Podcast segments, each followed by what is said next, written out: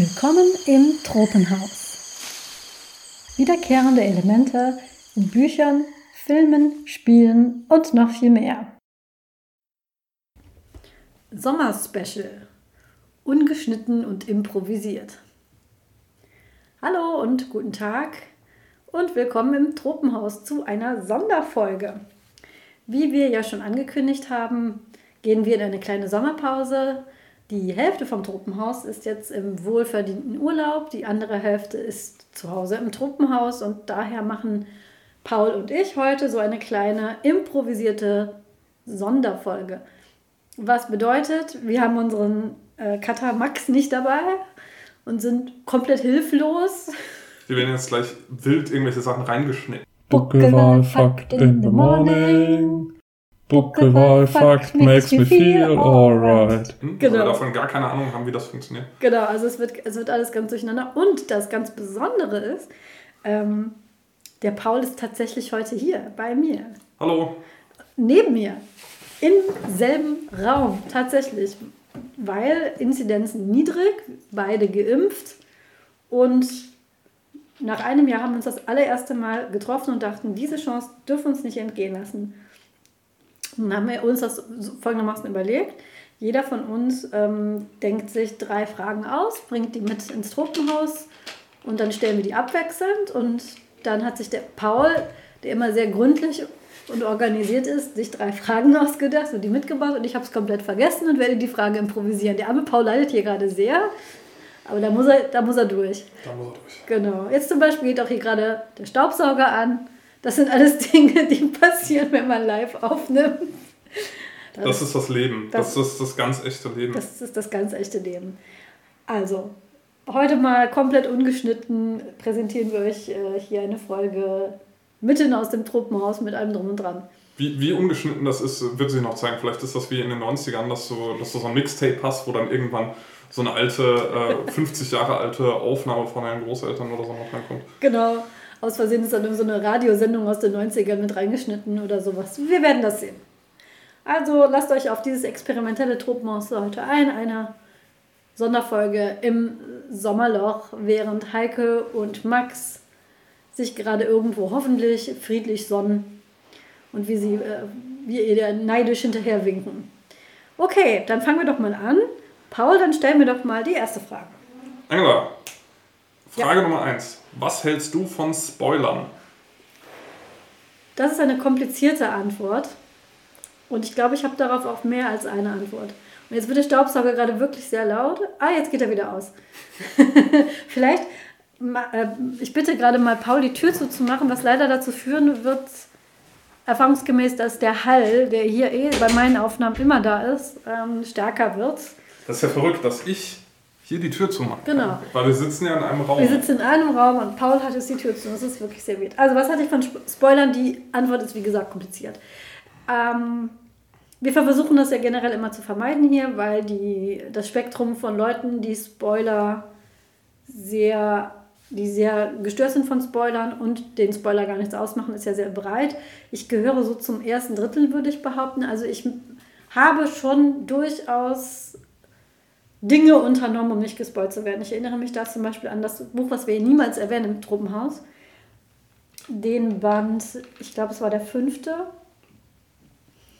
Da habe ich wirklich vorher das Internet vermieden. Ich habe alle Bilder ausgeschaltet äh, in der Ansicht von meinem Blogfeed ähm, und alles Mögliche versucht zu vermeiden, um, bevor ich dieses Buch nicht zusammen mit meinen Freundinnen gelesen habe, nicht gespoilt zu werden. Es hat nichts gebracht, weil ein Troll hat die eine Stelle, wo eine Person die andere von einem Turm runterschubst. Das ist der sechste Band. Das ist der sechste, was der sechste Band. Im fünften war es aber auch schon. Da ist auch. Wo stirbt Sirius? In welchem Band? Im fünften. Im fünften. So. Im fünften war es Sirius, das ist, das ist mir gespoilt worden weil da hat, das hat jemand abfotografiert. Im sechsten hat es auch jemand gemacht, aber das habe ich tatsächlich, äh, da bin ich dran vorbeigecruised. Im fünften bin ich gespoilt worden. Aber ähm, im sechsten war es dann so, dass ich wirklich quasi ähm, scheuklappenmäßig durchs Internet äh, vorsichtig gesurft bin und dann stand es auf irgendeiner irgendeine Tageszeitung hat es als, als äh, Schlagzeile vorne drauf. Ich habe es gerade noch den Blick abwenden können. Also, wenn etwas ganz Neues rauskommt, in das ich sehr investiert bin, emotional, dann möchte ich das auch nicht wissen vorher. Weil ich finde, das nimmt mir persönlich die Spannung raus. Aber ich kann auch verstehen, dass man das nicht. Ähm, ich sehe es dann so in meiner Verantwortung. Also wenn ich dann zum Beispiel sowas wie, ähm, ich kann mich bei den bei, bei Marvel erinnern, da war der, der letzte Film war so ein Ding, den Leute nicht gespoilt haben wollen. Und ähm, ich wäre jetzt nicht hingegangen und hätte, wenn ich das jetzt zufällig erfahren würde, wie es zu Ende geht, das den Leuten extra gesagt, so nach dem Motto, also mir machen Spoiler ja nichts aus. Das musst du jetzt aushalten, dass ich das jetzt poste. Sowas finde ich gemein. Andererseits kann man aber auch nicht verlangen, gerade heutzutage, damals ging es tatsächlich noch, wenn man dann zum Beispiel einfach ähm, bestimmte Seiten vermieden hat, dass man denen relativ einfach aus dem Weg gehen konnte. Dann, damals war soziale Netzwerke noch nicht so verknüpft wie jetzt. Zum Beispiel die Plattform, auf der ich unterwegs war, das kann man sich heute schon gar nicht mehr vorstellen, die hatte keine Teilfunktion zum Beispiel. Oder man konnte Kommentare so einschränken, dass nur Leute, mit denen man gegenseitig befreundet war, dass die einem Kommentar hinterlassen wollten. So ähnlich wie bei Twitter heute, wenn man eine, ein Schloss vor dem Account hat. Und man konnte sich noch mehr oder weniger ganz gut abgrenzen dagegen. Heute finde ich, wenn man wirklich äh, ein Franchise sich äh, schaut oder liest, wo man weiß, da kommen, wie, wie Game of Thrones zum Beispiel oder eben das Marvel-Universum und da werden höchstwahrscheinlich Twists auf mich zukommen, kann man nicht vom ganzen Internet erwarten, dass die sich zusammenreißen. Man muss es jetzt nicht so machen wie damals. Ähm, da gab es, da gab es T-Shirts, da haben sich Leute T-Shirts mit diesem Satz gedruckt ähm, Snape killt Dumbledore und sind dann durch die Straßen gerannt. Das fand ich dann auch so, warum? Ziehst du Freude daraus, anderen Leuten etwas zu verderben? Und ich habe auch schon erbitterte Diskussionen mit Leuten geführt, die der Meinung sind, äh, Spoiler gibt es gar nicht. Und dann denke ich so, ja, das kannst du ja so sehen, aber dann drückt doch diese Welt sich nicht allen auf. Also es ist kompliziert. Ich kann verstehen, wenn Leute, denen das nichts ausmacht, mir macht es was aus. Ich verlange aber nicht vom gesamten Rest des Universums, dass er sich jetzt für mich zusammenreißt, sondern ich habe es tatsächlich auch schon geschafft, Sachen ungespoilt zu sehen, die, weiß ich nicht, 10, 11, 12 Jahre alt waren. Ähm, ich habe das in der, in der Folge über Videospiele, ähm, die jetzt bald kommen wird, ähm, werdet ihr feststellen, dass ich es geschafft habe, ein Videospiel komplett falsch zu spielen, weil ich darüber nie was gelesen habe, weder vorher noch nachher. Von daher, manchmal habe ich Glück und kann etwas unvorhergenommen sehen. Ähm, es ist aber auch schon wie bei, ähm, bei dem Videospiel The Stanley Parable passiert, dass ich dieses Videospiel nicht so genießen konnte wie andere, weil ich vorher nichts darüber gelesen habe. Von daher.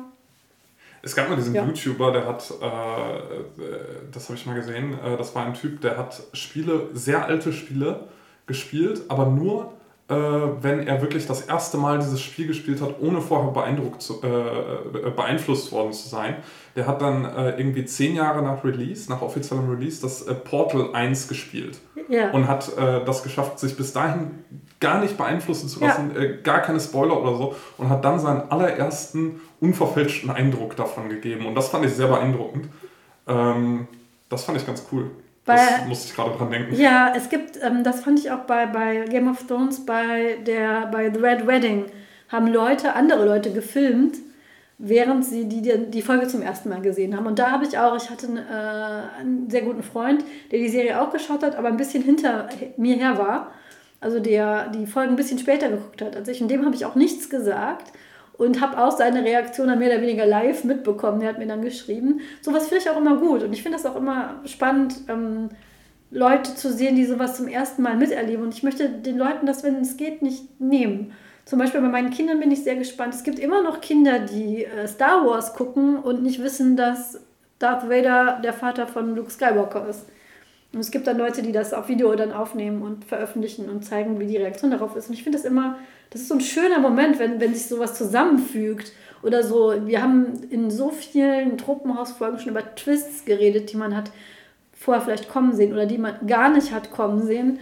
Und ich finde es nichts schöner, als wenn man zum Beispiel ein Buch liest und dann ergibt sich sowas und man denkt sich, wow, jetzt muss ich dieses ganze Buch nochmal aus, aus, von vorne lesen, weil jetzt, wo ich das weiß, ähm, ändert sich meine ganze Perspektive. Sowas finde ich schön, sowas erlebe ich gerne und sowas möchte ich anderen Leuten auch nicht verderben. Und das ist mein, meine komplizierte Antwort auf, machen wir Spoiler etwas aus. Und jetzt frage ich den Paul zurück, nämlich, Paul, würdest, würdest du sagen, dass du ein erstes Fandom hattest? Und wenn ja, welches war es? Und wenn nein, warum meinst du, dass du keins hattest? Ein Fandom? Ein Fandom. So richtig mit ähm, alles lesen, alles schauen, Merchandise, Fan-T-Shirts, der ganze. Ähm, ich glaube, so richtig tief drin nicht. Äh, ich sage immer so die Fandoms, die ich, äh, die ich früher oder generell ganz gerne mag, oder so die Franchises ähm, im Rahmen von Filmen und Serien. Ich mochte immer sehr ähm, äh, Star Wars, äh, wobei ich da neulich mal drüber reflektiert habe und habe festgestellt, dass ich von, von den Filmen und Serien tatsächlich nur zwei Filme mag und den Rest alles scheußlich finde. ähm, aber gut. So ist das, wenn man zurückblickt. äh, und äh, dann die, die äh, Buchreihe, über die wir nicht äh, sprechen. Äh, da ist es aber auch so, dass ich tatsächlich nur die Bücher mag mhm. und da dann auch wirklich nur 1 bis 7. Ich mag nicht, was sonst an Büchern kam und ich mag die Filme auch nicht besonders. Ich finde die Filme halt okay. Mhm. Ähm, und dieses Ganze, was da so ansonsten am Franchise drumherum ist, ja, dann, wir haben über so verschiedene Franchises mal gesprochen, wo ich dann einzelne Sachen draus mag. Also wir haben zum Beispiel in der letzten Folge über Zamonien, äh, die Zamonien-Bücher von Walter Mörs gesprochen. Da mag ich halt das erste Buch äh, und ich mag diese Fantasiewelt, ich mag aber äh, die restlichen Bücher nicht sonderlich. Und irgendwie gibt es nichts, was mich so zu 100% abholt. Ich mag sehr, ähm, ich, glaube, ich glaube, dass was ich so am vollumfänglichsten wirklich mag an Franchises, ist äh, das, das Breaking Bad-Universum mit Breaking Bad und Better Call Saul. Da sehe ich kaum irgendwas, was mir, was mir keine Freude macht. Und da hatte ich auch sehr viel äh, Merchandise und Fan äh, Fanshirts und solche Sachen. Aber das ist auch was, was nicht unendlich viel ausgeschlachtet ist. Du hast halt die Breaking Bad-Serie, die ein bisschen zu lang ging. ähm, du hast äh, die Better Call Saul-Serie, die stabil ist. Die, die bringt zumindest die Atmosphäre äh, rüber und ja, ich finde es jetzt ganz in Ordnung. Und ähm, es gab nichts, was ich wirklich äh, gehasst habe oder was ich wirklich äh, abgrundtief schlecht fand an Breaking Bad. Deswegen hat mir das sehr viel Spaß gemacht. Aber ähm, so richtig aufgegangen in irgendeinem Fandom bin ich tatsächlich nicht. Kann ich, kann ich mir keins vorstellen, nee. Ich glaube, Breaking Bad ist auch so was, das hat auch nicht das Potenzial, so wie Star Wars, dass man sich dann so ein Jedi-Kostüm näht oder das, worüber das wir äh, nicht reden, dass man sich da so ein Fanschal strickt. So, ich baue mir jetzt zu Hause auch ein Mitlabor auf. Nein, du musst, du musst, also ich glaube, wenn so ein Franchise wirklich durchstartet, sei es jetzt Marvel, sei es Star Wars oder sonst irgendwas, muss es irgendwie auch zu Kindern bonden können. Ja. Also es muss irgendwie für Kinder zugänglich sein, wenn du da was hast, was sich an Erwachsene richtet und Breaking Bad richtet sich nur an Erwachsene und vielleicht irgendwelche frühreifen Jugendlichen, die dann, die dann geil, boah, der schießt mit einer mhm. Knarre. Aber äh, Breaking Bad hat schon eher eine erwachsene ähm, Zielgruppe. Aber Game of Thrones doch, also Game of Thrones auch. Game of Thrones ist definitiv nichts für Kinder, Jugendliche vielleicht so ab 16. Ja, gut, gut. Game of Thrones ist dann nochmal so, so ein Spezialfall, aber ich glaube, das. Äh, ich kann es nicht so wirklich erklären, weil ich habe ke gar keinen Zugang zu Game of Thrones. Game of Thrones hat mir nie irgendwelchen irgendwas gegeben. Und äh, meine Vermutung ist, dass es äh, sowohl daran nicht, dass es so erfolgreich geworden ist, obwohl es eine erwachsene Zielgruppe hat, als auch, dass es äh, mir nichts gegeben hat, dass es so eher im Fantasy-Genre angesiedelt ist. Ich glaube, ähm, tatsächlich eine der Sachen, die ich an Game of Thrones nicht mag, ist, dass es auf Teufel komm raus für Erwachsene sein muss. Nämlich alles, was es zu Erwachsenen macht, sind vor allem ex exploitative Dinge und überbordene Gewaltszenarien, die ich finde, dass die Bücher nicht unbedingt besser machen. Und ähm, aber ich kann den Appeal voll verstehen, weil ich mochte Game of Thrones sehr gerne, sowohl als Bücher wie auch die Serie. Und alle Probleme, die ich damit hatte, sind, die die meisten Fans am Schluss hatten. Und ich glaube, gerade so Game of Thrones, Star Wars und das Buch, über das wir nicht reden, hat den Appeal, dass sich da ein Fandom daraus bilden kann, weil man sich so identifizieren kann. In, in Star Wars hast du halt die, die Jedi oder die Sith und äh, ganz viele verschiedene Charaktere, die so sehr prägnant sind. Und du kannst so, welche Farbe hat mein Lichtschwert? Hm? Wie wäre ich drauf, wenn ich ein Jedi wäre? Bei, beim Buch, über das wir nie reden, hast du halt diese vier Häuser, die man sich sortieren kann. Und bei Game of Thrones hast du diese Familienhäuser. Und ich glaube, dass wenn man sowas hat und es ist auch noch Fantasy, dass man da eher ein Fandom hat, was sich dann so total da reinstürzt. So darüber reden ja Heike und ich auch in der ersten Folge Das hat Potenzial, dass man sich überlegen kann, was wäre ich denn, wenn ich in dieser Welt wäre. Das hat jetzt, also Breaking Bad, also kann man sich natürlich auch überlegen, aber Breaking Bad ist ja unsere Welt. Und äh, eher der, der deprimierende, realistische Teil unserer Welt. Und klar, das hat auch ein großes Fandom und eine große äh, Folgerschaft und ähm, war ja sehr beliebt. Ich muss sagen, das ist an mir total vorbeigegangen. Nicht, weil ich damit jetzt irgendwas nicht anfangen könnte. Das kam schlicht und ergreifend zu einer Zeit raus, wo ich absolut keine Zeit für neue Sachen hatte. Und ich wusste von all dem, was ich höre von meinen FreundInnen, wenn ich das jetzt anfange, dann stürze ich mich da auch so rein und muss alle Folgen gucken. Und da hatte ich schlicht die Zeit nicht für. Und jetzt ist es halt schon wieder vorbei. Vielleicht irgendwann hole ich es mal nach. Broadchurch habe ich jetzt auch nachgeholt und dann hole ich Breaking Bad vielleicht auch einfach mal nach. Ja, mir ist übrigens jetzt beim, beim Reden eingefallen, dass ich tatsächlich doch sowas habe, wo ich sowas, also so ein Fandom-Ding mhm. äh, habe. Das hat aber wirklich, das geht aber in eine ganz andere Richtung, nämlich ich würde sagen, dass das, wo ich am ehesten so, so ein Fandom-Ding verspüre, ist tatsächlich äh, beim Fußball, beim Sport. Mhm. Ähm, ja, total. Wo ich eben auch äh, sehr viel verfolge. Ich habe, ähm, es, es hat jetzt äh, über, über die Corona-Zeit so ein bisschen nachgelassen, aber äh, ich habe über 20 Jahre fast so gut wie jedes Wochenende, wo Fußball lief, Fußball verfolgt. Ja. Und ähm, äh, habe da eben auch ziemlich viel äh, Zeug. Ich war über 100 Mal im Stadion und äh, ja, ist, äh, ist glaube ich, auf einer anderen Ebene, aber wäre das, was am ehesten rankommt an diese Fandom-Geschichte. Ich glaube, das ist eine andere Ebene, aber ähm, in der Ausprägung dasselbe. Man äh, bündet sich bunte Schals um und anstatt zum Quidditch äh, gehst du daneben ins Stadion und hast deine Freunde, mit denen du Unterhaltungen führst, die ein Außenstehender nie verstehen würde und fieberst Sachen hinterher und hast deine Lieblinge und ich würde mal behaupten, gerade äh, das ist sehr kinderzugänglich, wenn man jetzt nicht gerade in die, keine Ahnung, wenn es an diese Bilder denkt von der EM ne, mit, den, mit den Pyros und sowas. Ähm, aber Kinder gehen ja auch total auf in, in Fußball, in Stickeralben und sowas. Also das, äh, glaube ich, Sportfans würden da vielleicht manchmal anders drauf gucken.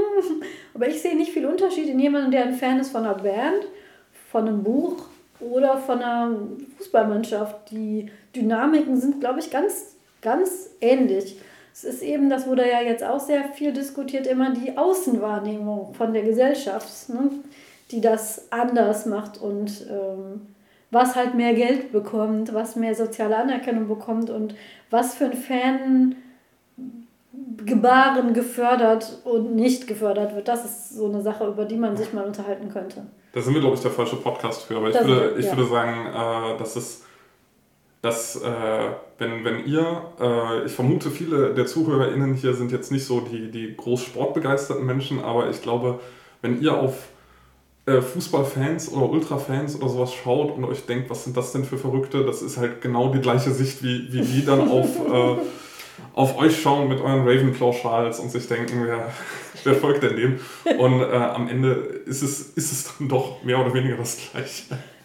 Nur, mit, mit anderen Farben. Nur mit anderen Farben und wir machen das mit den Pyros aus, aus dem Hintern.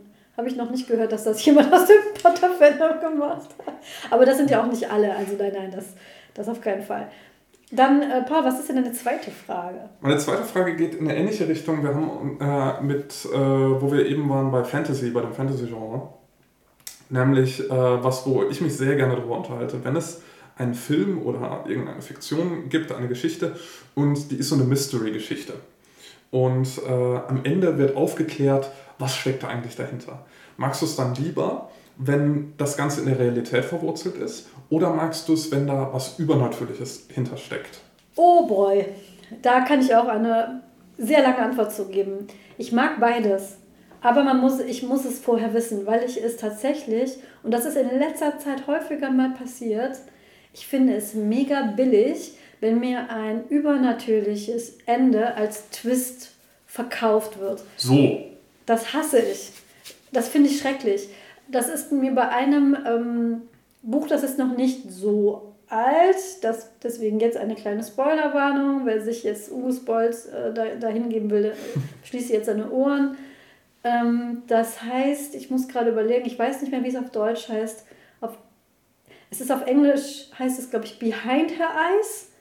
Und ich meine, es wäre kürzlich in irgendeiner Weise auf den Bildschirm gebracht worden, Serie oder Film, ich weiß es nicht. Aber ich bin ähm, sehr gerne in, früher, als Corona noch nicht so unterwegs war, wie es jetzt ist, mochte ich es total gerne, zum Beispiel, wenn ich irgendwo mit dem Zug hingefahren bin, in die, Zug, äh, in die, in die Bahnhofsbuchhandlung zu gehen und auf diesem Grabbeltisch rumzugucken und einer von diesen Top 10 bestellenden Krimis mir zu nehmen und einfach auf der Zugfahrt durchzulesen. Das finde ich total toll. Und dann rein nach Klappentext zu gehen. Das habe ich schon als Kind gern gemacht. Einfach in der Buchhandlung nach Klappentext mir Bücher auszusuchen. So bin ich übrigens auch zum Geheimnis des siebten Zauberers gekommen, über das wir eine Folge gemacht haben. Und dann habe ich einen Thriller, äh, der wurde mir verkauft als, das ist der ultimative Thriller, der Thriller, äh, ja alles, das Ende wird sie umnieten, niemals zuvor haben sie nicht so, hm. Ich habe in meinem Leben schon sehr viele Thriller und Krimis gesehen. Buch, wenn du mir das jetzt versprichst, ich gehe drauf ein, aber dann musst du auch, dann, dann musst du mich aber auch umnieten. Und es ist halt als Psycho-Thriller äh, vermarktet worden. Aber was mich schon stutzig gemacht wurde, es waren ein, zwei, es gibt ja immer dieses berühmter Autor sagt, dieses Buch hat mein Leben verändert, Ding äh, im, auf dem Umschlag. Und es waren ein oder zwei Autoren, äh, AutorInnen dabei, die ich eher so im Fantasy-Genre ver verortet habe. Ich weiß gerade nicht mehr wer, dazu müsste ich das Buch jetzt nochmal äh, in die Hand nehmen. Ähm, da dachte ich schon so, hä? Äh, okay. Und fing an, dieses Buch zu lesen. Und der Twist am Schluss ist im Prinzip übernatürlich. Es ist die ganze Zeit ein Psychothriller und am Schluss wird er übernatürlich und das ist dann der Twist. Und das finde ich billig, weil wenn ich gewusst hätte, dass es ein, ähm, ein, äh, ein Buch mit übernatürlichen Phänomenen ist, wäre das kein Twist gewesen. Und dann ist es auch kein besonders gutes Buch. Also da gibt es, ähm, da gibt es viel, viel bessere Bücher von etablierten Fantasy-AutorInnen, von, von Horror-AutorInnen, die genau mit diesem Thema, da geht es um Körpertausch, jemand, der den Körper von jemand anderem übernimmt. Da gibt es Kurzgeschichten, die ich dir nennen kann, die besser sind als dieses Buch. Und ich finde es dann super billig, dass man sagt, ich schreibe einen Psychothriller mit einem übernatürlichen Ende und weil den Leute kaufen, die niemals Horror oder ähm, Fantasy kaufen würden. Und die sind dann total mindblown am Schluss. Und das finde ich billig. Also dann, ja, warum traust du dich dann nicht zu sagen, ich habe einen Horrorroman geschrieben? Weil den dann eben, der würde dann vielleicht nicht auf Platz 2 der Bestsellerliste landen. Und den würde vielleicht nicht jemand einfach so mitnehmen in der, in der Zugbuchhandlung. Und ähm, das dann Leuten so unterzuschieben, als dass das jetzt die totale Innovation ist, dass jemand den Körper von jemand anderem benutzt, was eines der, weiß ich nicht, wie, wie, wie alt dieses Trope ist. Das fand ich billig und sowas ärgert mich dann. Ich habe nichts dagegen, wenn ein Krimi so aufgelöst wird, aber ich möchte, das, ich möchte wissen, in welchem Genre ich unterwegs bin. Und ich finde es billig, mir das vorzuenthalten, nur für so einen Schockeffekt. Das war die sehr lange Antwort darauf. Das war jetzt äh, für, für so, ein, so ein Thriller- oder Horrorbuch.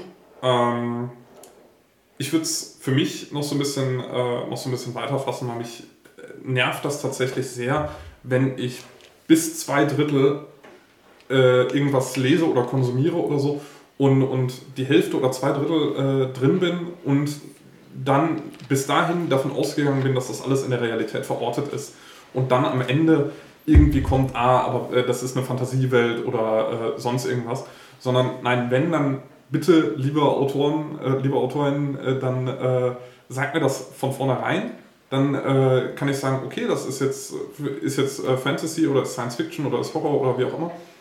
Und dann kann ich mich darauf einstellen, aber wenn es dann am Ende als Twist kommt, dann mag ich das gar nicht. Nee, ich mag das auch nicht, weil ich, weil ich es billig finde. Billig und, ähm, also es ist eine billige Art, einen Twist zu verkaufen. Ja. Ne? Weil äh, wenn, wenn äh, der Twist irgendwie sehr genial ist mit irgendwelchen, äh, mit, mit so einem mit so einem Oceans 11 Plan, so, ja. so ein äh, unglaublich komplexer Plan, der aber niemals eigentlich in der Realität funktionieren würde. Aber es ist alles irgendwie erklärt, weil das alles super Genies sind. Die sind einfach alle super clever und die haben alles äh, perfekt geplant. Dann mag ich das lieber, als äh, wenn dann am Ende äh, jemand kommt und sagt, Magic is real. Ja. Und äh, das mag ich, mag ich gar nicht. Und ähm, mir würden auch ein, zwei sehr negative Beispiele einfallen, die will ich jetzt aber äh, nicht äh, nennen, um Leute nicht zu spoilern, die, äh, die äh, das vielleicht noch nicht äh, kennen. Ähm, ein, ein Film wurde mir vor ein paar Jahren tatsächlich komplett dadurch ruiniert, dass es so einen Twist gab. Also ich dachte, boah, das ist ja so cool und jetzt bin ich aber gespannt, wie sie es auflösen und dann war am Ende, oh, oh, war einfach Magie. Ja, nee, sowas kann ich auch nicht leiden und ich finde es auch, ich finde es billig. Und es ist auch, wie gesagt, versteckt. Es gibt großartige Fantasy-Romane mit Twists, die nicht auf so billigen Tricks basieren, sondern wo es tatsächlich dann die die, die Art der Geschichte zu erzählen ist oder eben, dass, die, dass, die, ähm, dass der Plot so, so toll gewoben ist oder dass die, der oder die Autorin es geschafft hat, die, ähm, wie bei so einem Zaubertrick, die Aufmerksamkeit ähm, von mir wegzuziehen, während im Hintergrund was ganz anderes passiert. Und das war aber das Wichtige. Und sowas finde ich viel schwieriger zu schreiben das, äh, und zu planen, als wenn einfach zu sagen, ach übrigens, es gibt Zwerge oder sowas. Also deswegen ähm, ich finde ja. zum Beispiel, es gibt eine ganz, eine ganz tolle Podcast, ähm, Schrägstrich Hörspielreihe, auf, auf Audible ist das, glaube ich. Und das ist eine deutsche Produktion, da bin ich ja eh schon immer sehr skeptisch, weil die trauen sich oft nicht so viel. Und das ist tatsächlich so, was, wenn, das ist jetzt auch live, das war mein Computer, der eine, äh, einen, den Virenschutz aktiviert hat. Bliung. Und schon wieder. Und schon wieder. Ähm, jetzt hört ihr meine Maus kratzen, dass ich das mal wegtue. Und die Prämisse davon ist, ein Kommissar zieht los und stellt fest, Märchenfiguren sind echt. Mhm. Und es gibt garantiert ganz, also es ist mit der richtig. Ähm, so, so wie Wolf Among Us oder in welchem Sinne? Ja, so ein bisschen. So mhm. dass Märchen, alle Märchen im Märchenbuch gibt es wirklich und die Figuren gibt es auch. Und die sind jetzt auf der, die sind jetzt irgendwie lose und rennen in der, in der, in der, in der Weltgeschichte rum und äh, verursachen Kriminalfälle. Ähm, Michael Kessler spricht eine der Hauptrollen, also ist wirklich recht hoch besetzt. Tommy Krabweis war da auch irgendwie involviert mit, entweder als, als Co-Autor oder Produzent. Ähm, ich weiß den Namen gerade natürlich nicht und kann ihn auch jetzt gerade nicht nachgucken, weil wir ja jetzt live aufnehmen. Aber ähm, das für eine deutsche Produktion finde ich das mega mutig. Und ja, der verliert dann vielleicht Leute, die. Ich wollte aber Michael Kessler als Hauptkommissar sehen, der seine Beziehungsprobleme hat. Aber der gewinnt dann Leute wie mich, die so, oh, das ist ein, das ist ein, ein, ein Krimi mit echten, supernatürlichen Elementen. Ja, lass doch mal reinhören, wie die das machen. Und das ist gar nicht so schlecht. Also schon sehr Klischee-Tatortmäßig manchmal, aber sie trauen es sich. Sie trauen sich zu sagen, ja, das ist ein übernatürlicher Krimi und da gibt es wirklich Schneewittchen, gibt es da so. Und das finde ich viel mutiger und lohnenswerter und das höre ich mir dann auch an, als wenn mir das als stinknormaler Krimi verkauft wird, wo dann am Schluss der böse Wolf hinterm Baum hervorspringt. Dann ähm, denke ich mir jetzt schnell eine Frage für Paul aus und zwar.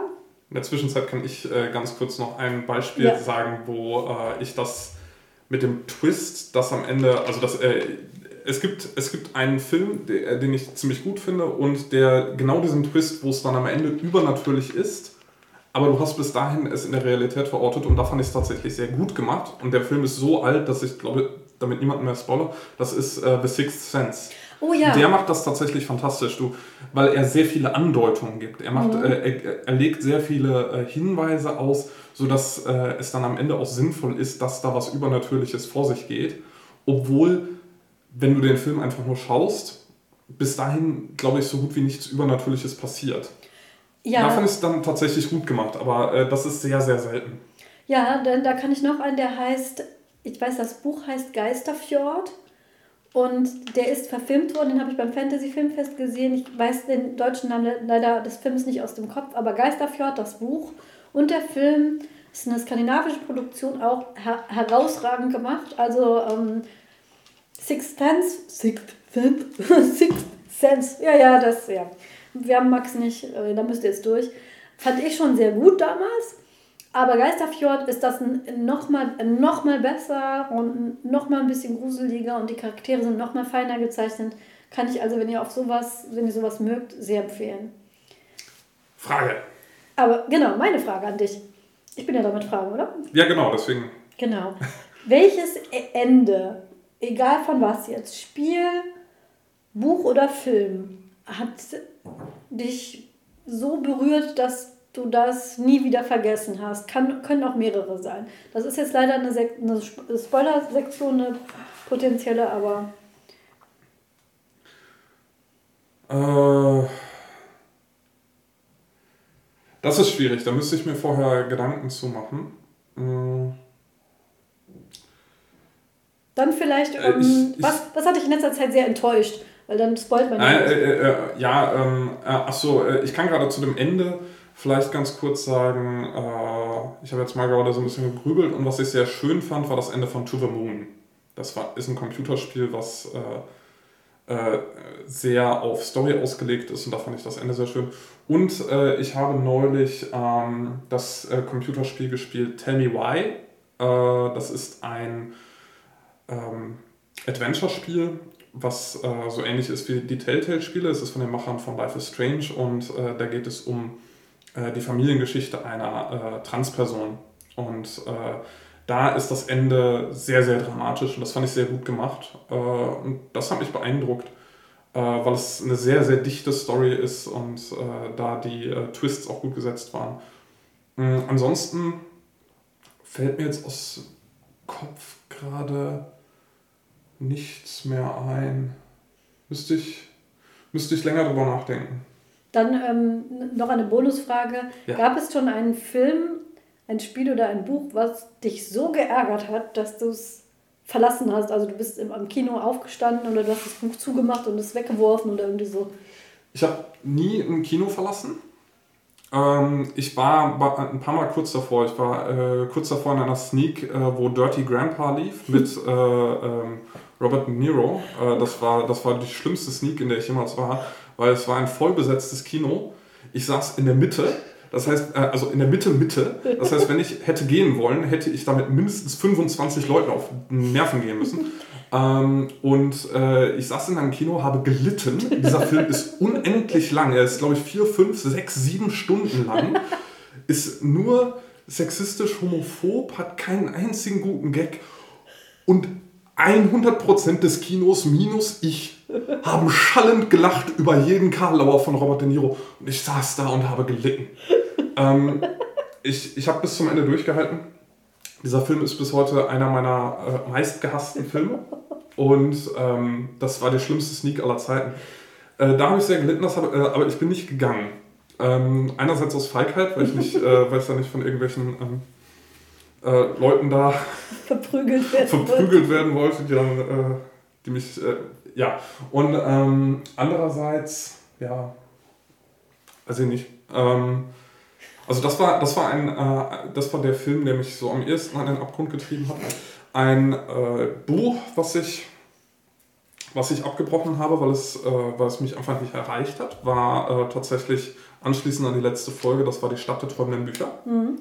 Äh, das ist das vierte der Zermonien-Bücher und das hat mich einfach überhaupt nicht erreicht. Das ist ein Buch, der, ähm, irgendwann hat das, äh, ich glaube, Angela, warst du es? Ja. Die gesagt hatte, von Germanisten für Germanisten. Nee, das war Heike. Das ist wie Ready Player One für Germanisten. Genau. Ähm, und ich bin Germanistin und ich habe es auch abgebrochen.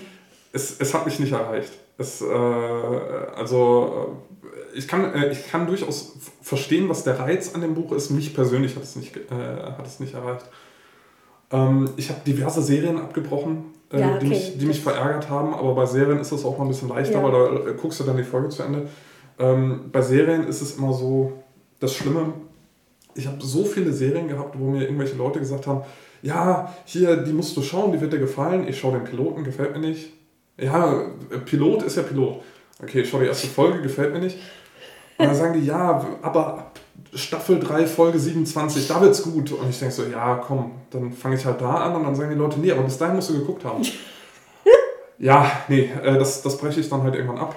Ja, da äh, für, mich, für mich eine der größten Enttäuschungen für mich persönlich ähm, war äh, Mr. Robot. Mr. Robot habe ich, äh, glaube ich, Ende Staffel 2 abgebrochen. Ich weiß nicht, ob ich Staffel 2 noch zu Ende geschaut habe. Ich fand die erste Folge sehr vielversprechend und äh, dann wurde es, wurde es Fight Club für Nerds. Also für, für noch schlimmere Nerds, als Fight Club sowieso an Nerds anzieht. Und ähm, nee, Mr. Robot äh, ist, ist gar nicht mein Fall. Äh, ansonsten, ja, das, das, wären so, das wären so ein paar Enttäuschungen, die mir so einfallen. Aber das meiste versuche ich tatsächlich immer bis zum Ende durchzukonsumieren, mhm. weil ich denke halt auch, ähm, dass wenn ich mir ein faires Urteil bilden will über bestimmte Sachen, dann will ich sie auch vollständig, vollständig gesehen haben. Gerade bei Filmen äh, denke ich mir, ähm, das, das ist jetzt nicht Un Unmengen an Zeit, die da verschlungen wird. Und äh, wenn ich da fair drüber urteilen will, dann sollte ich den ganzen Film gesehen haben. Sneaks sind so ein Ding. Für Leute, die nicht wissen, was eine Sneak ist, eine Sneak damals, als es noch Kinoprogramm gab. Damals. Damals. Vom also, Krieg. Vom Krieg. Sie öffnen ja wieder jetzt, aber wer weiß, wie das im Herbst aussieht zu Corona-Zeiten. Eine Sneak Preview ist eine, ein Film, der noch nicht in den Kinos läuft offiziell. Und viele Kinos in größeren Städten bieten das an an einem Abend in der Woche fest meistens in so einem Rhythmus von, keine Ahnung, zwei, drei, manchmal vier Wochen. Ein Film, der dann, wo dann die, das Ticket vergünstigt ist, aber man weiß nicht, welcher es ist. Es ist irgendein Film, der demnächst in die Kinos kommen wird und man kauft dieses verbilligte Ticket halt komplett auf Risiko. Als ich Studentin war, habe ich das auch öfter gemacht. Man kann da sehr viel Glück haben, man kann da sehr viel Pech haben. Ich habe auch in der Sneak einen der schlechtesten Filme meines Lebens gesehen und das war Mr. Bones. Da ist meine Mit-Sneak-Gängerin tatsächlich aufgestanden, ist gegangen, weil sie gesagt hat, sie war in der Sneak letzte Woche und hat den auch gesehen und zweimal, zweimal schafft sie den nicht. Und das war auch, das ist ein reiner Fäkalhumor-Film. Zwei Stunden lang nur Pipi-Kaka-Humor. Wirklich, also ähm, ich glaube, der, das, was die Szene, die mir am meisten im Gedächtnis geblieben ist, ist ein Mann, der im Hintern eines Nilpferds steckt und dann von diesem Nilpferd ausgekackt wird. Ja, fantastisch. Ja, da war es nicht so, dass um mich herum alle gelacht haben. Sagen wir mal so ein Viertel. Und ich weiß nicht, ich habe, glaube ich, allein aus, aus Guide, damals war ich halt Studentin, mein Budget war knapp und ich so, ich habe jetzt keine Ahnung, 6 Euro hier für dieses Ticket bezahlt, jetzt bleibe ich drin. Das, das war wirklich schlimm. Bücher abgebrochen habe ich nur ganz wenige. Jetzt eher ähm, E-Books ist es leichter, die abzubrechen, weil physische Bücher hat man ja dann noch da rumliegen und will die dann irgendwann entweder lesen oder verkaufen. Ein Audiobook habe ich abgebrochen, das ist The Vampire Lister von Anne Rice. Das ging los mit dem Satz, das war noch so ein total dramatischer Vorleser. I am the Vampire Lister and I am a rock superstar. Dazu muss man wissen, dass ähm, das ist die Fortsetzung von Interview mit einem Vampir und eigentlich ist der ist der tot, also am Ende von Interview und dann I'm a Rock Superstar. Da habe ich dann das Audiobook pausiert, mich erstmal eine Viertelstunde scheckig gelacht und habe das dann tatsächlich noch eine Weile gehört. Aber es war so übertrieben, dass ich es irgendwann, ich konnte es nicht mehr ertragen, weil ich mich andauernd nur noch kaputt lachen musste. Es war auch irgendwann, hat mich dieser, dieser, dieser Vampir auch einfach nicht mehr, ja, du bist der Tollste, wir haben es verstanden, ist gut, ich verabschiede mich dann an diesem Punkt von dir. Ähm, Aber Hörbücher gewinnen und fallen natürlich auch sehr viel mit der Person, ja, die es vorliest. Absolut. Ich habe ähm, ein Hörbuch wirklich abgebrochen, das ist vom Autor persönlich. Ich glaube, es war Andreas Holbein oder wie heißt er? Irgendwie aus dieser deutschen Fantasy-Ecke. Der hat das selber vorgelesen und das war nicht gut. Macht das nicht, Leute. Also wenn ihr nicht gerade eine SprecherInnen-Ausbildung habt und regelmäßig Vorträge hört oder die Leute links und rechts umfallen, weil ihr so tolle Lesungen macht, sprecht nicht eure eigenen Hörbücher ein. Das ist selten geht das gut. Sehr selten. Es gibt so viele tolle professionelle SprecherInnen, die das sehr, sehr gut machen. Ich habe auch tatsächlich schon Bücher gehört, wo ich das Buch nicht mal so gut fand, aber der oder die Sprecher haben da so viel bei rausgeholt. Äh, dieses Grime von ähm, Sibylle, Nachname fällt mir gerade nicht ein. Das war wirklich eine Quellerei, aber die SprecherInnen haben das gerissen. Und das habe ich ähm, dann zu Ende gehört, obwohl es wirklich eine, also dieses Buch ist wirklich eine Tortur, auch weil es sehr viel grafische Gewalt enthält und nur deprimierend ist und einen immer weiter runterzieht. Und wenn die SprecherInnen nicht gewesen wären, hätte ich das sofort abgebrochen. Das gibt's, das gibt's auch. Also ich kann nur empfehlen, bitte nicht, bitte nicht selber lesen, wenn, wenn ihr nicht gerade eine Ausbildung gemacht habt. Aber es, es gibt dafür aber auch gute Gegenbeispiele. Ich, äh, äh, also mir fallen zum Beispiel zwei spontan ein, zwei Hörbücher, äh, die ich äh, gehört habe, die von Autoren selber eingelesen wurden. Das ist äh, äh, einerseits Bücher von Wladimir Kamina, von mhm. dem man jetzt halten kann, was man will, aber wenn er die Bücher selber einspricht mit diesem sehr starken russischen Akzent, das ist großartig. Ich, ich mag das sehr. Man versteht vielleicht nicht alles, aber es wird dadurch nochmal sehr viel authentischer mhm. und ähm, es, äh, und der Vorteil ist natürlich auch, er spricht die Sachen so aus, wie, es, mhm. wie er es sich gedacht hat. Und manchmal ist ja auch äh, in so einem Satz durch eine andere Betonung das komplett anders äh, mhm. zu verstehen. Und gerade bei so ähm, lustig äh, lustigen Büchern. Und, und Wladimir Kaminer ist jemand, der hat einen sehr düsteren Humor. Ähm, und, und äh, seine Bücher sind auch in der Realität verortet, also er erzählt Geschichten aus seinem Leben. Äh, da äh, passt das ganz gut. Und der andere in eine ähnliche Richtung, aber mit einer ganz anderen Stimme wäre zum Beispiel Horst Evers, der natürlich auch immer ja. seine Geschichten selber vorliest ja. und wo das dann fantastisch ist. Oder auch, ähm, wenn man drauf steht, Marc-Uwe Kling, der seine ja. Geschichte natürlich sehr, sehr gelangweilt vorliest, aber äh, äh, das gehört ja auch dazu. Marco Kling und Horst Evers sind aber Kleinkünstler, die ja auch. Ja, gut. Ne?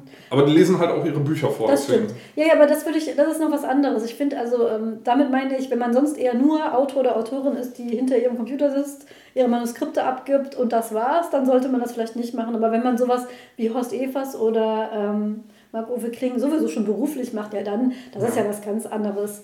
Äh, ich kenne ganz viele Hörbücher, die vom AutorInnen vorgelesen wurden, wo das wirklich gut ist. Aber das sind dann noch welche, die Lesungen machen mhm. ähm, oder eben so Kleinkunst-Kabarett-Auftritte, die das eben schon können. Aber wer zum Beispiel das gar nicht kann, ist Frank Schätzing.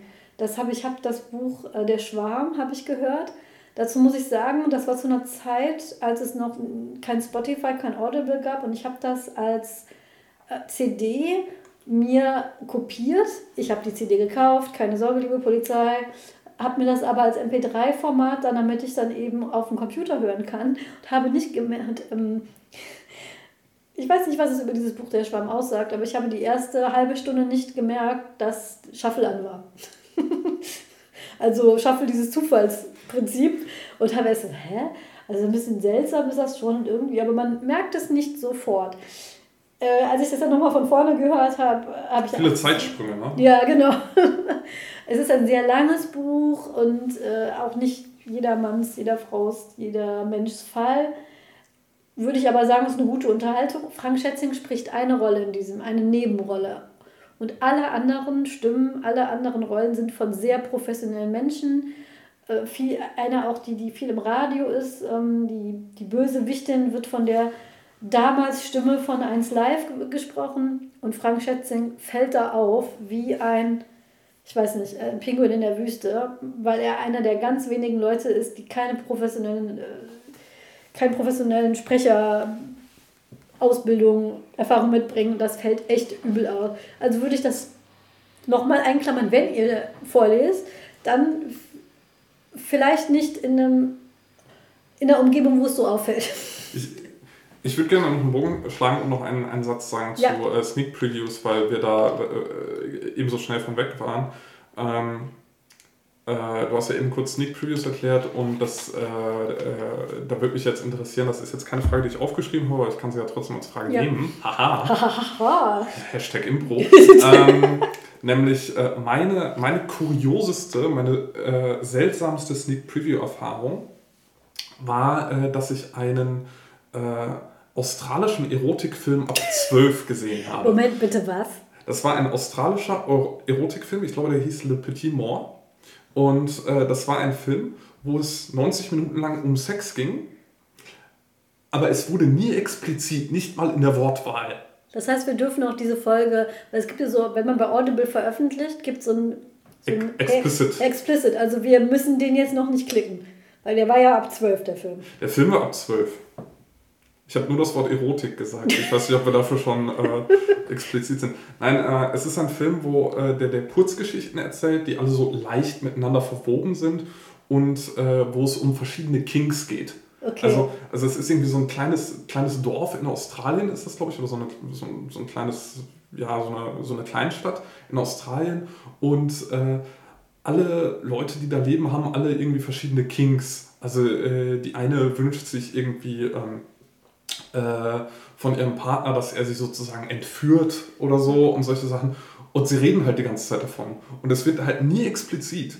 Und es ist ein, ein Film, also es ist eine Erotikkomödie. Und es okay. ist so ganz witzig. Es ist so ein bisschen wie äh, das deutsche Pendant wäre vielleicht das äh, seltsame Verhalten geschlechtsreifer Großstädter während der Paarungszeit. Ah, das ja, ja. Aber es ist dann doch gleichzeitig sehr kinky. Ja. Und es war ein so seltsamer Film und es war sehr lustig, weil es war auch wieder ein vollbesetztes Kino im größten Kinosaal der Stadt.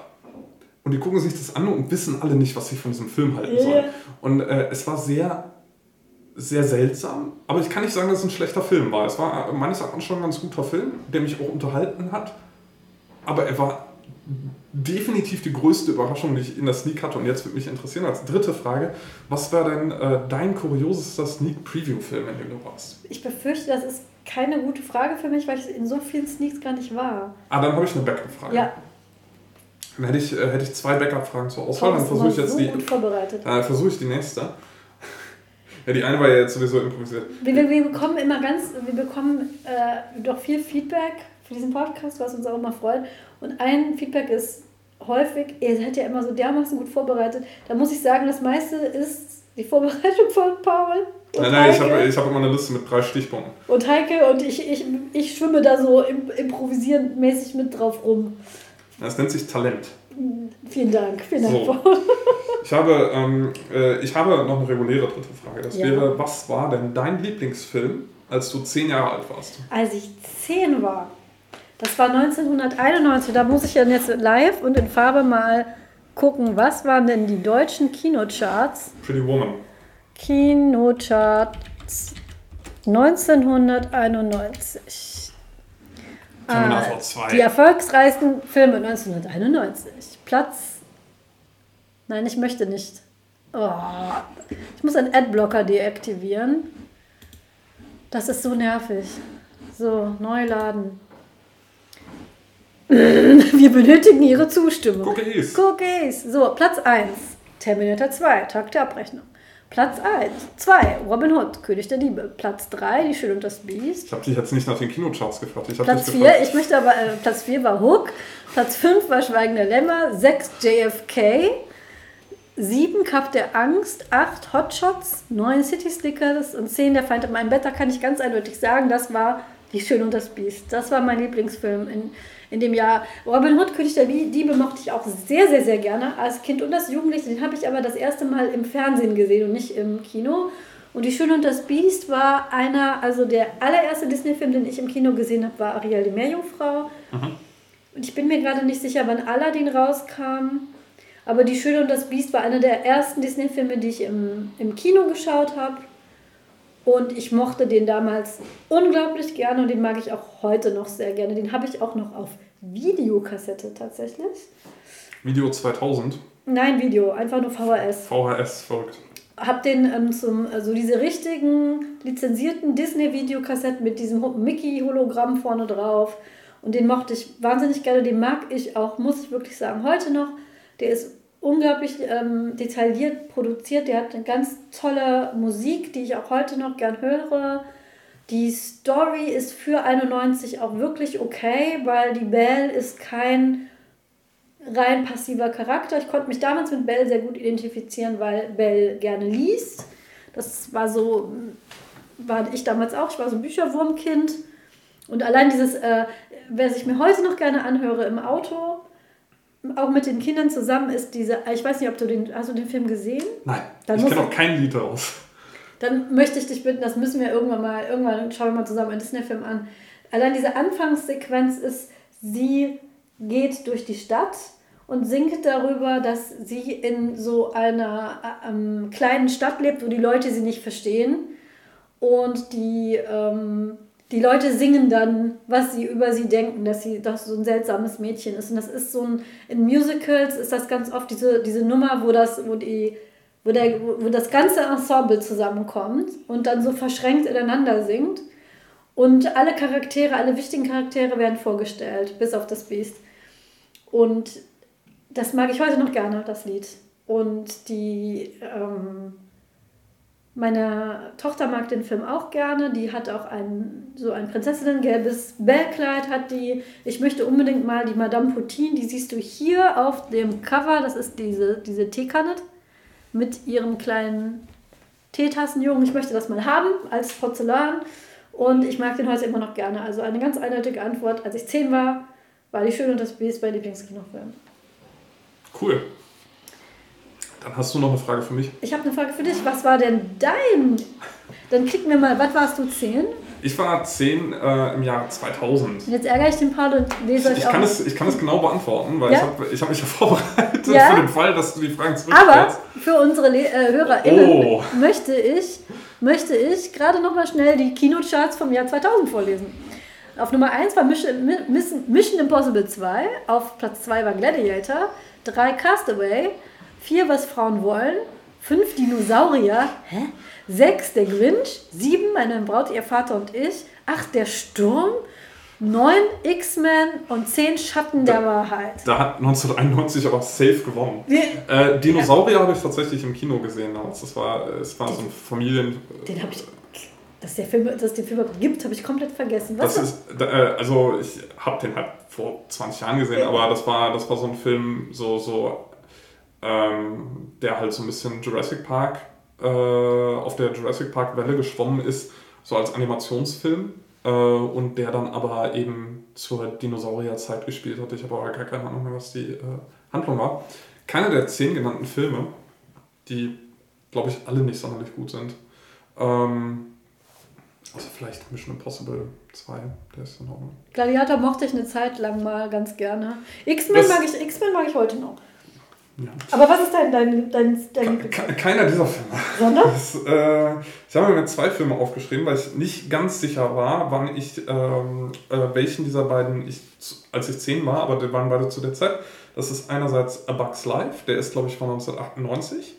Ähm, äh, beziehungsweise auf Deutsch hieß der Das große Krabbeln. Ja. Und den fand ich ganz, ganz hervorragend. Das war mein erster äh, Pixar-Film, war auch einer meiner ersten Kinofilme.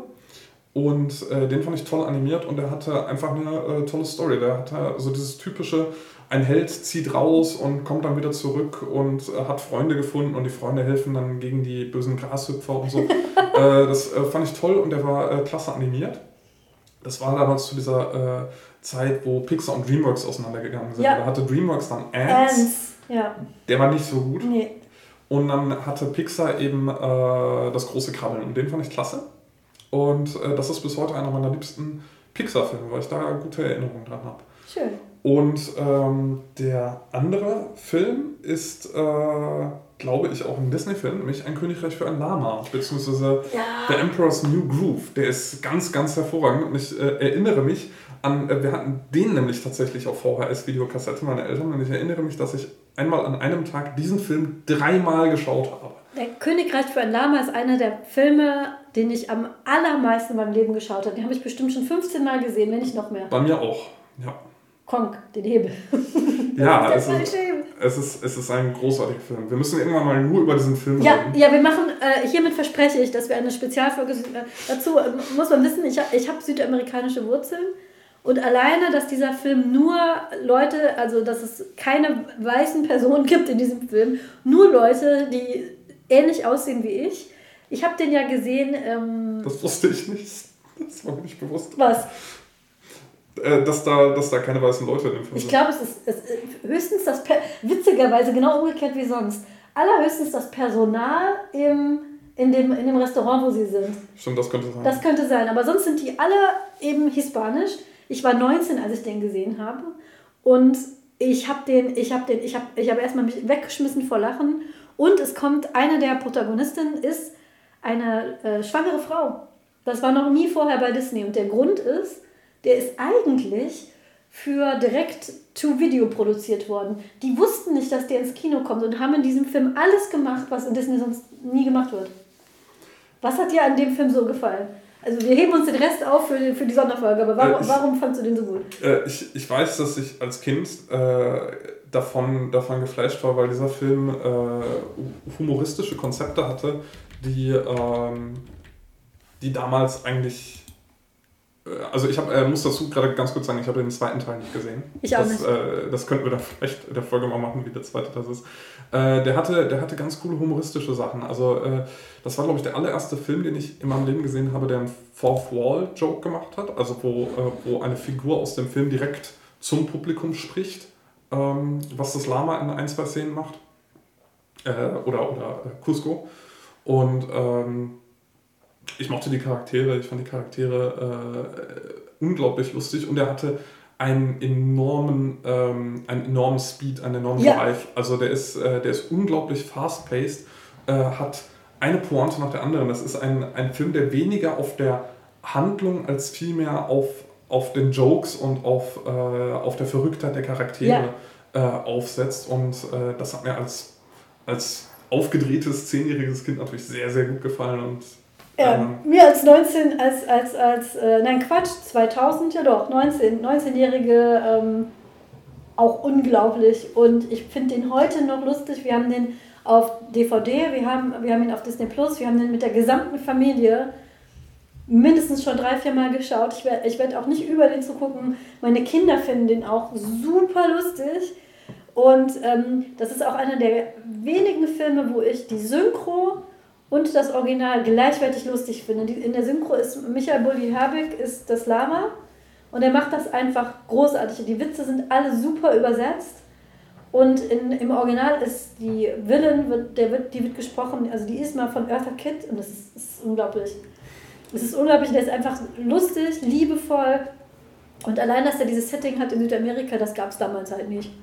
Das gab keinen äh, Disney-Film, der in Südamerika gespielt hat. Jetzt kommt wieder einer, wo Leute übrigens behaupten, dass ich äh, aussehe wie die Haupt Hauptfigur. Das behauptet niemand, das ist Fakt. Das ist Fakt. Das ist der, der, der Hauptcharakter darin ist nach äh, Angela modelliert. Also falls ihr Angela noch nie gesehen habt, irgendwie auf Twitter oder so, dann äh, schaut euch einfach, wie heißt der Film? Encanto heißt der, glaube ich. So, schaut euch, schaut euch davon den Trailer an, dann wisst ihr, wie, wie Angela aussieht und wie ihr Alltag ist.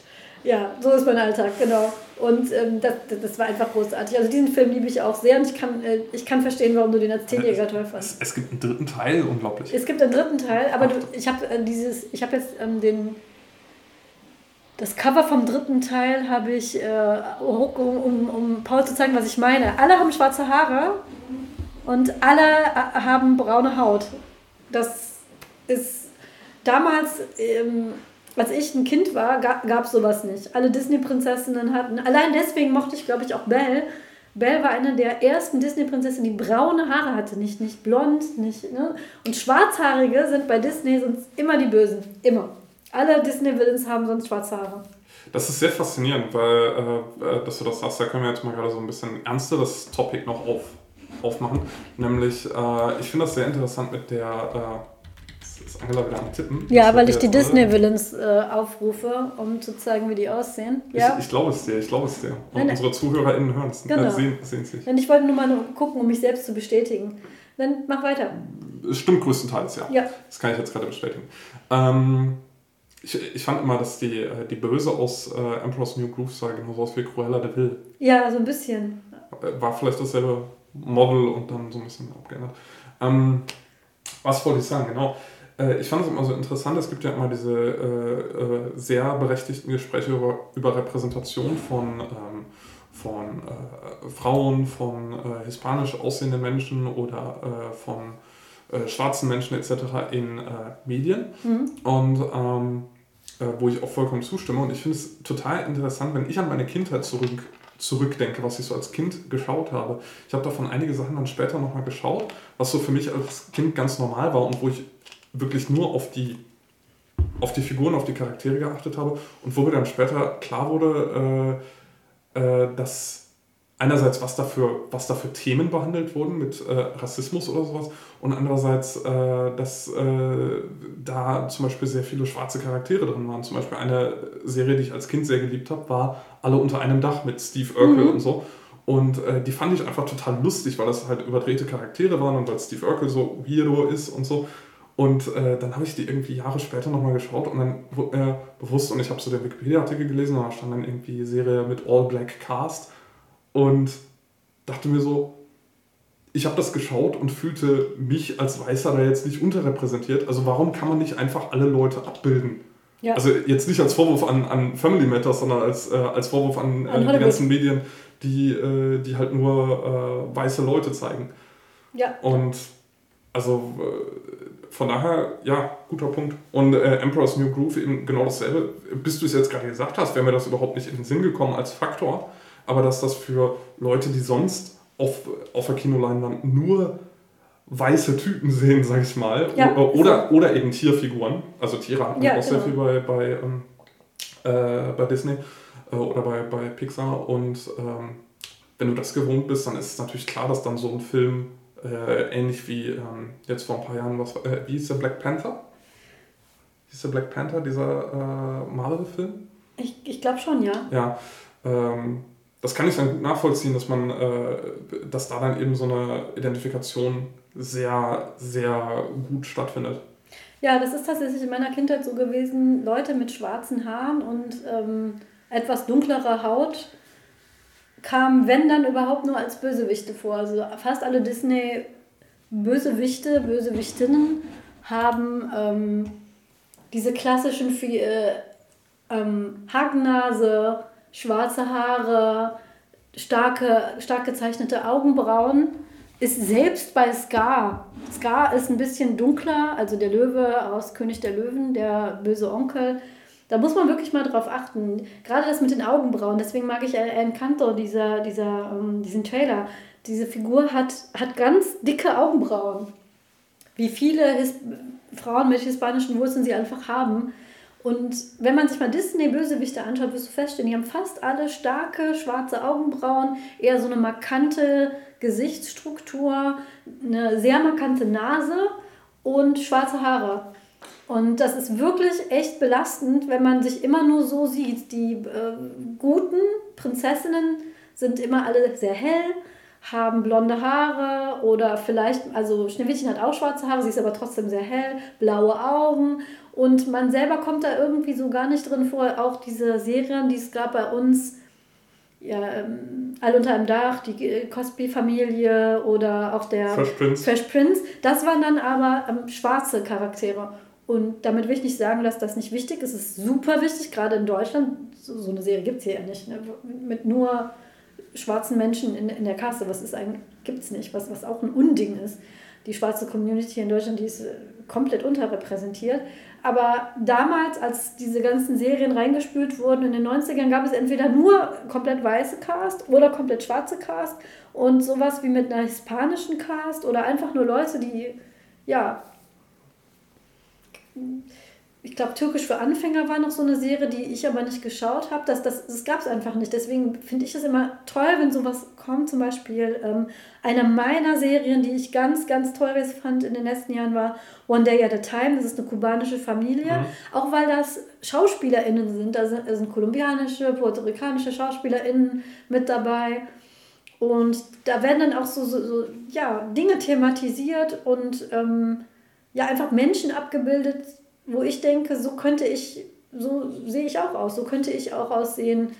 Ähm, und deswegen finde ich das jetzt bei gerade Disney, Pixar etc. sehr gut. Da ist ein deutlicher Trend in die andere Richtung. Zum Beispiel ist Coco ein Film, der spielt äh, in, komplett in der mexikanischen Kultur. Da geht es auch um den ähm, Tag der Toten. Den Tag der Toten. Und ähm, sehr viele diese mexikanischen Totenriten werden da erklärt und aufgebaut und der spielt komplett in dieser Welt. Dann jetzt Encanto und noch andere Filme, die jetzt rauskommen. Und das finde ich sehr, sehr gut und auch eine Richtung, die ich sehr begrüße. Und deswegen freut mich das, dass dieses Weg, weg von diesen Villen ist immer schwarzhaarig und die Heldin ist immer blond. Das, ja, finde ich gut. Das war in den 90ern noch nicht so gut. Da hat man sich schon gefreut, dass Bell mal braune Haare hatte. Ja. Wir nähern uns nicht nur der einen, ich, der einen Stundenmarkierung, sondern es wird im Haus langsam etwas lauter. Deswegen, Deswegen wir, haben, wir haben jeder drei Fragen gestellt. Ich hätte jetzt noch eine ja. letzte Frage für dich zum Abschluss, ja. bevor du abmoderierst. Nämlich, wir haben bereits zehn Tropenhaus-Folgen aufgenommen und veröffentlicht. Ausrufezeichen. Ausrufezeichen. Ähm, Kannst du alle Gegenstände benennen, die im Tropenhaus sind, aus dem Kopf? Ja, ich, ich versuch's. Das erste ist die Chromosomentreppe. Ja. Das zweite war die. Das die. war der ECME Atomrearrangierer. Genau. Das dritte, das war wieder eine Heike-Folge. Das muss das muss der Snack-Poltergeist mit der Spork gewesen das sein. Das war Folge 5. Das war Folge 5. Aber, das, ja. Dann, was war denn das dritte? Ich, ich liste einfach mal alle auf, die, die mir einfallen. Wir haben den Snack-Poltergeist mit der Spork. Wir haben den, das äh, Lexikon, was einen viel zu langen Namen hat. Das ist Folge 10. Wir, wir haben die ähm, äh, korrupte Spieldatei mit deinem Namen. Das ist Folge acht, glaube ich, oder neun. Wir haben den runden blauen Hut. Wir haben eine sehr, sehr kleine Disco-Kugel. Wir haben das Beatles Reunions Album von 1993. Und jetzt fehlen noch zwei, richtig? Ich glaube auch. Es fehlen noch zwei. Mir fällt einer auf jeden Fall noch ein. Ich komme nicht drauf, sag du es mir. Äh, wir hatten noch die Eiswürfelform in Be Gestalt berühmter Generäle für schlimmes Ende. Das war Folge 3, ne? Ja. Und jetzt? Und jetzt? Was haben wir denn in Folge 4 besprochen nochmal? Nach schlimmes Ende kam. Das war, das war wieder eine Folge nur mit dir und mir. Ja, was haben wir denn da besprochen? Bei den Zeitreisen. Jetzt äh, Zeitreisen war später. Zeitreisen war jetzt müssen wir cheaten. Was ist uns, was ist uns ah. entfallen? Was haben wir vergessen? Ja. Also. Jetzt sind wir mal gespannt. Jetzt sind wir gespannt. Das ist jetzt natürlich extrem langweilig. Also für euch ist es jetzt sehr langweilig. Weil ihr könnt das natürlich selber nachgucken. Genau, ihr könnt es selber nachgucken. Das 2000 Wörter lange Manuskript. Ach, natürlich. Ich wette, das war Hathaway, der uns das hat vergessen lassen, damit wir nicht. Ähm, das war bestimmt. Nee, nicht Hathaway, es war bestimmt Winston, der irgendwas gewirkt hat, dass wir das vergessen. Damit die Leute nicht wissen, dass die Welt eigentlich von sieben Zauberern beherrscht wird. Von daher, das 2000 Wörter lange Manuskript haben wir vergessen. Ja. Genau. Das hat Spaß gemacht. Ja, das war sehr lustig. Wir hoffen euch auch, obwohl mit den vielen Äs und Pausen und Improvisationen, die unser fleißiger Cutter, der jetzt gerade unter irgendeiner Palme liegt, sonst herausschneidet. Wir gönnen es ihm. Wir gönnen es ihm sehr. Das war unsere super Spezial Sondertropenhaus live und in Farbe zusammen in einem Raumfolge. Wenn Heiko und Max wieder zurück sind, dann kommen auf jeden Fall mindestens eine neue Tropenhausfolge, können wir euch auch schon garantieren, weil die ist schon aufgenommen. Das ist die Folge 11. Da ist Matthias wieder bei uns Gast und wir reden wieder über Videospiele. Und wir haben ganz viele Pläne für die Zukunft. Was daraus wird, werden wir dann sehen. Wir hoffen, es geht euch allen gut. Jetzt gerade ist leider eine Zeit, die wieder sehr schwierig ist für viele Menschen. Ähm, wir haben den 17.07.2021 und die Region, in der ich wohne, ist gerade schwer betroffen von Hochwasser. Und viele Menschen haben ihre ganze Existenz verloren und leider auch einige Todesopfer zu beklagen. Wenn ihr könnt, helft am besten mit Geldspenden, Sachspenden, fließt die in die Region ein. Wie verrückt, es ist Wahnsinn, wie viele Leute geholfen haben in den letzten Tagen. Aber wenn ihr könnt, lasst ein paar Cent bei der Hilfsorganisation Euer Walder, das wäre mir sehr wichtig. Ich bin glücklicherweise verschont worden, sonst könnte ich hier nicht im Keller sitzen und mit Paul das hier für euch aufnehmen. Aber Anderen ging es nicht so gut, deswegen helft, wenn ihr könnt. Und damit verabschiede ich mich mit dieser Live-Spezialfolge, die wir dann auch ungewöhnlicherweise recht bald nach der Aufnahme euch präsentieren, um unsere kleine Sommerpause etwas zu füllen. Ich bedanke mich auch bei Paul, auch dass du den ganzen Weg hierher geschafft hast. Ja, danke. Danke für die Einladung. Sehr gerne und damit hören wir uns dann bei der nächsten regulären Folge wieder. Tschüss. Tschüss.